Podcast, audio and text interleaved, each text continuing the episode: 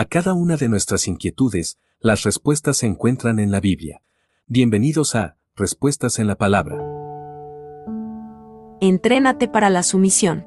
Sin duda, a todos nos gustaría tener un cuerpo esbelto, escultural y atractivo, sin nada de rollitos.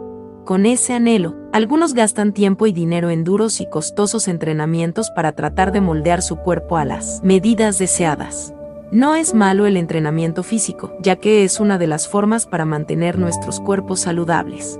Pero hay algo más importante que tratar de moldear nuestro cuerpo, y es moldear nuestro carácter al carácter de Cristo. Cuando se trata de moldear nuestro carácter no lo dedicamos mucho tiempo como si lo hacemos para tratar de moldear nuestro cuerpo físico. Al moldear nuestro carácter al carácter de Cristo, tendremos una completa sumisión a Dios. La sumisión a Dios es mucho mejor que moldear nuestro aspecto físico, porque promete grandes y maravillosos beneficios en esta vida y en la vida que viene. Por eso, todos los días debemos entrenarnos para ser totalmente obedientes a Dios, mediante la oración y el estudio de su palabra. Primera a Timoteo capítulo 4 del versículo 7 al 9.